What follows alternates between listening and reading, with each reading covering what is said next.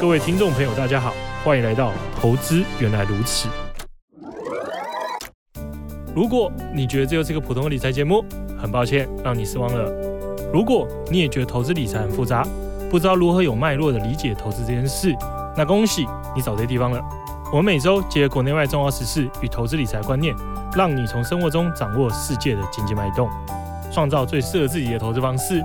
你将会发现，投资原来是这么简单的一回事。大家好，欢迎收听《投资原来如此》，我是曹妮妮。今天很开心，再次邀请到我们的老朋友市场先生。Hello，大家好，我是市场先生。那我们今天邀请到市场先生呢，就想要来聊一聊，要如何用基金来打造现金流的计划。因为台湾人其实超级爱配息型的基金嘛，然后尤其是热爱那种配息率比较高，像新市场债啊，或是高收益债这种。那喜欢配息，主要有部分原因是因为投资人会觉得入袋为安嘛，就每个月或是定期一段时间有钱进到户头，就觉得好像有在赚啊，就觉得很安心。那有部分投资人是因为真的有现金流的需求，像是一些退休的投资族群嘛，所以今天我们要来聊一聊这个提领的制度。那想要先问一下市场先生，自己推不推荐做配息的投资？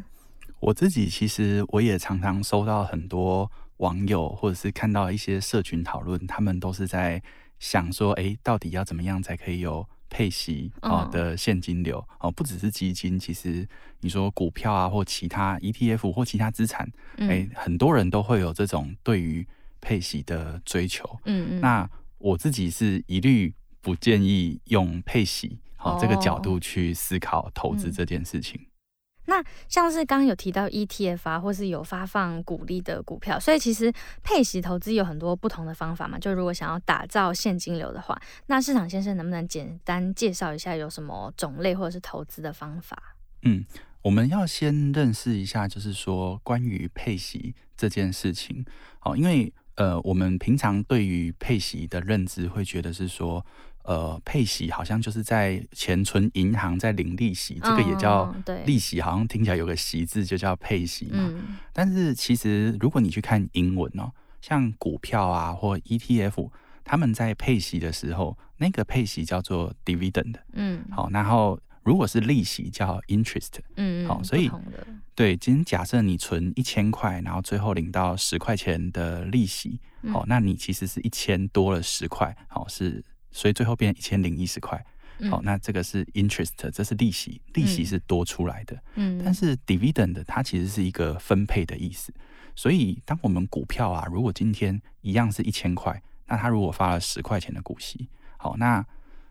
这个一千块，它其实是被分割，好，是被 dividend 的是一个分割的概念，所以它其实是会变成价值会变成九百九十块，加上十块钱的股息给你，所以最后价值加起来完全并没有多出那十块钱，所以股息跟利息是一个不一样的观念。那一般我们在投资的时候啊，包含股票、ETF 或者是共同基金，其实它都是采用这个分割的。概念，嗯，那它背后的资产呢？好像是股票、股票型基金或股票型 ETF，它投资的就是个股嘛。那这些个股它本身也是配息，也是 dividend，好，也是股息的的概念。那只有债券或者是那个呃银行的存款，它是属于 interest，是属于利息的概念。但是今天如果你投资的是债券型基金，那债券型基金呢，实际上它的获利，诶，回到了这个基金之后，那它再用配息的方式给你，好，那其实它也会从基金的净值本身会去扣除，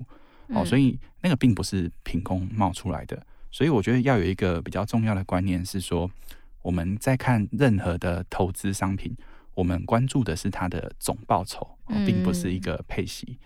多少的概念。对，因为一般而言，大家会认为说基金拿到的配息就是总报酬，所以其实大家都会觉得哦，一定要买高配息啊，因为就是高报酬率嘛。然后可能很多配息率很低的，大家就会看不上。所以市场先生可不可以跟大家就是解解释一下，配息的数字就等于报酬率吗？嗯，对。所以呃，我们刚刚有讲到，就是说，哎，配息其实它是一个分配的观念。嗯，所以如果今天有一个东西一百块，那它分了五块钱出来。它是用配息的方式分给你，不管是基金或 ETF 或股票，好，所以它原本的价值如果是一百块，那分了五块出来，那它的价值就会调整到剩九十五块，嗯，所以变成是说，其实你是把原本一百块投资的资产分配成九十五块留在那里，五块钱回到你自己的身上，嗯，所以你的总资产、你的总报酬是不会增加的。好，那这个有一个延伸的概念，那为什么大家这么喜欢高配息、高值利率？难道它真的比较好吗？好，那我自己去跑过一些统计验证。那比方说，以股票投资来说，我们的大家都会想说，诶，台湾是不是很多人会喜欢追求高值利率的股票？但实际上，你去跑统计，你会发现，诶，高值利率的股票实际上它报酬真的有比较高吗？整体来说，可能并没有。嗯，好，那也许有。一些可能风险比较低一点的，比方说，诶，大跌的时候，一些有稳定配息的公司，它可能背后反映的是它原本就是一个很稳定经营的一个特质，所以这样的公司也许跌幅会比较小，但是整体长期来说，也许它之后反弹上来的涨幅也可能会比较小。哦，跌的时候哎比较小，那涨的时候也比较小，就是一个比较稳定的企业。那以整整体来说，我们并没有观察到说。你高值利率这件事情有比较好的额外的报酬，那其实有一些指数，比方说，嗯，高值利率有一些股息的相关的 ETF，你可以去看他们的长期报酬，实际上跟大盘比并没有比较好。嗯，然后再来，我觉得蛮有趣的一点，是因为我们看到高配息比较容易，是因为我们在台湾。那台湾的企业很特别，就是因为可能是因为投资人比较喜欢配息，嗯，所以他们的政策也。比较喜欢配息，但是在国外就完全不是这样子。好，那如果你去看美股啊，我之前统计大概是美股大概有三分之一，哈，大概到三成左右的企业，哦，是它是完全不配息的。哦，我们知道很多很有名的公司，嗯，你说 Amazon 啊、FB 啊、伯克夏啊、巴菲特的伯克夏，嗯，都是不配息的。所以，像投资人反而就没有办法接触到。就如果我单纯是想要现金流、想要配息，就反而没有办法接触到这些公司。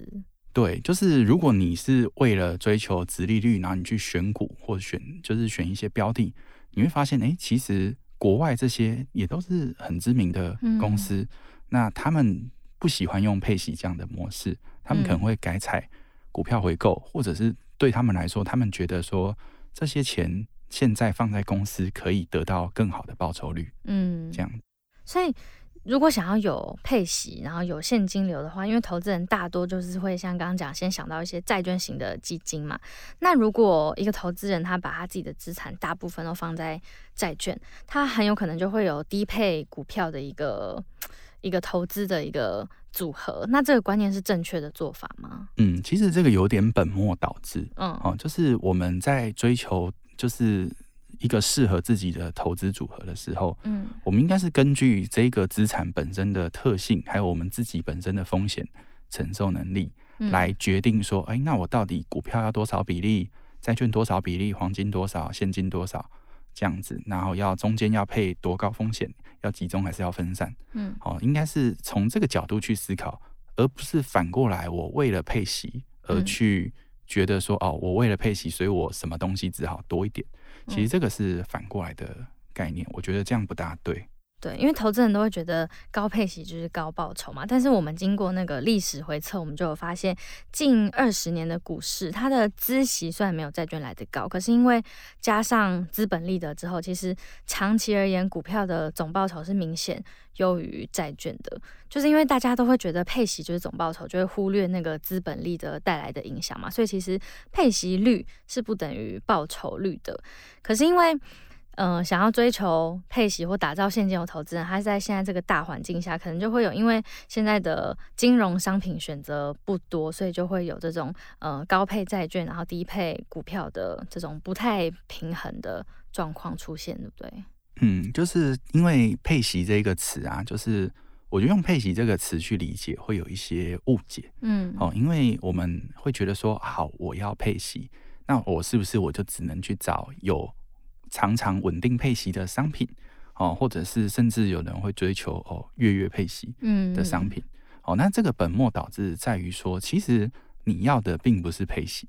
你要的是现金流。对，就比方说啊，我们到了一个年纪之后，我们会觉得我要从我的投资组合里面，哎，创造出一些现金流。嗯，但是创造现金流其实并不是只有配息这个选项。嗯嗯。好，那像国外，哎，非常我们自己在投资，哎，就是说要退休现金流，最常听到的就是四趴法则。嗯，哦，就是我从一个投投资在一个会持续成长的投资组合里面，那并且每年固定从里面拿出四趴或三点五趴。或三趴出来，嗯，那因为这个投资组合会持续成长，那我也没有提领出很多，所以这样子比较有可能去实现一个永续提领的一个机制。好，但是这个提领的机制，它完全是靠配息来达成吗？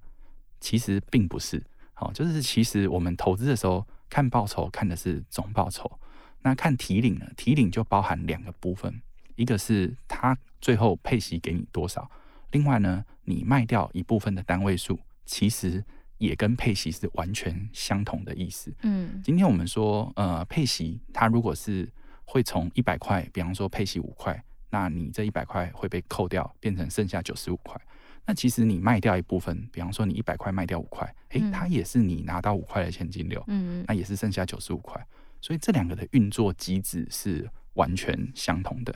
嗯，所以其实我们前面。讲到蛮多，就是呃配息基金会有的一些痛点啦，就像是呃，因为我们前面有讲到，长期而言，股票的总报酬其实是明显优于债券的嘛。可是其实，在台湾将近两千七百只月配息的基金当中，只有八十四趴都是债券或是平衡型，就股票型的选择其实只有十六趴。所以，投资人如果有现金流需求，通常也只能。就是大家的思维会觉得啊，那我也只能牺牲股票去买固定的收益的商品，所以是非常可惜的一件事情。对，其实这个中间就有比较奇怪，因为其实决定说，比方说我股票要多少比例，债券多少比例，诶，我要六四八二还是五五？嗯，好，那其实决定这件事的应该是根据你的。风险承受能力，你的投资时间，嗯，对，而不是根据。我想不想要现金流？对，对，其实跟、嗯、跟想不想要现金流没关系。嗯，我今天就算是八十二十，哎，很高比例在股票型基金，那股票型基金它可能很多是没有配息，或它配息的频率嗯没有那么高，或它殖利率没有你要的那么理想，那你还是想要现金流怎么办？那就卖掉一部分单位数，这样就好了，这样就解决了。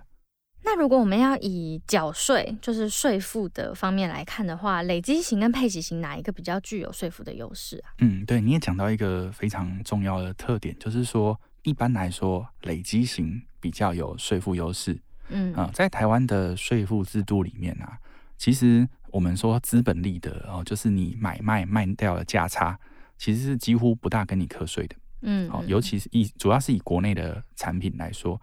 那如果是海外产品，它当然就是会把你算成海外收入，嗯，好，然后再来是，但是配息就不一样了，配息它会给你算成是呃配息要缴税，嗯，好，所以其实一般来讲配息可能会被课税，但是资本利得可能不会被课到税。那我们刚刚说，其实你说配息跟自己卖掉是完全一样的事情，嗯，好，所以如果这两件事情造成的损益完全一样。好，那你也能得到一样的现金流，那你当然要选一个税负制度上，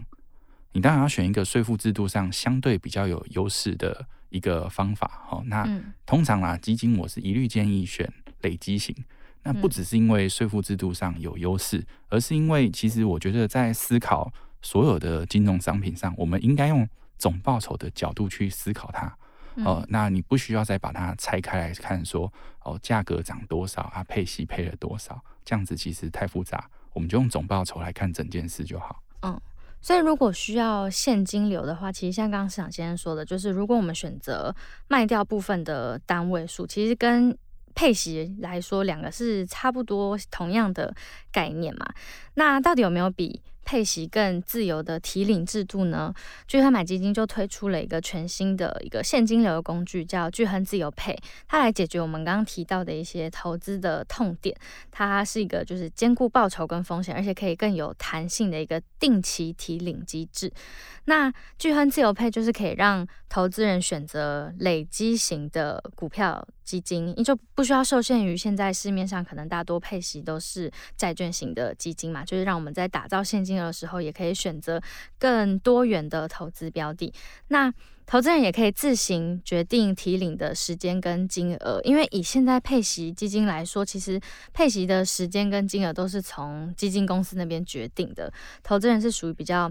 被动的角色。那因为我们也知道，对投资来说，本金是非常重要的。就如果遇到市场大跌，还是继续提领，就会有一些侵蚀本金的这个疑虑。所以自自由配就有设定一个下档的提领机制，就是只要库存市值低于投入成本的八十趴，就会暂停提领。那等到市值回到八十趴以上，才会恢复提领，就可以避免股市下跌的时候重创本金。那我觉得大家应该会很困惑，到底其实只要买一般配金就好。还是使用巨亨自由配呢？那是不是可以？我们可以来聊一下，就是传统的配息基金跟巨亨自由配这个提领制度的差别。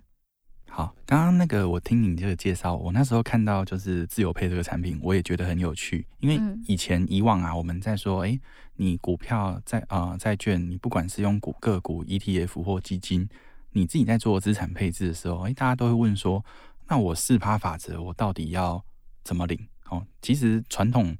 的做法就是大家自己手动去操作，嗯，哦，那手动去操作就是，呃，我今天我想要四趴，那比方说，哎，我配息我已经配了两趴，那我自己再卖掉两两趴，那我那一年，哎，我就可以拿出四趴的现金流来操作，哎，但是现在这样听起来有一个自动化的机制，我觉得蛮有趣的。对，因为自由配其实就是一个。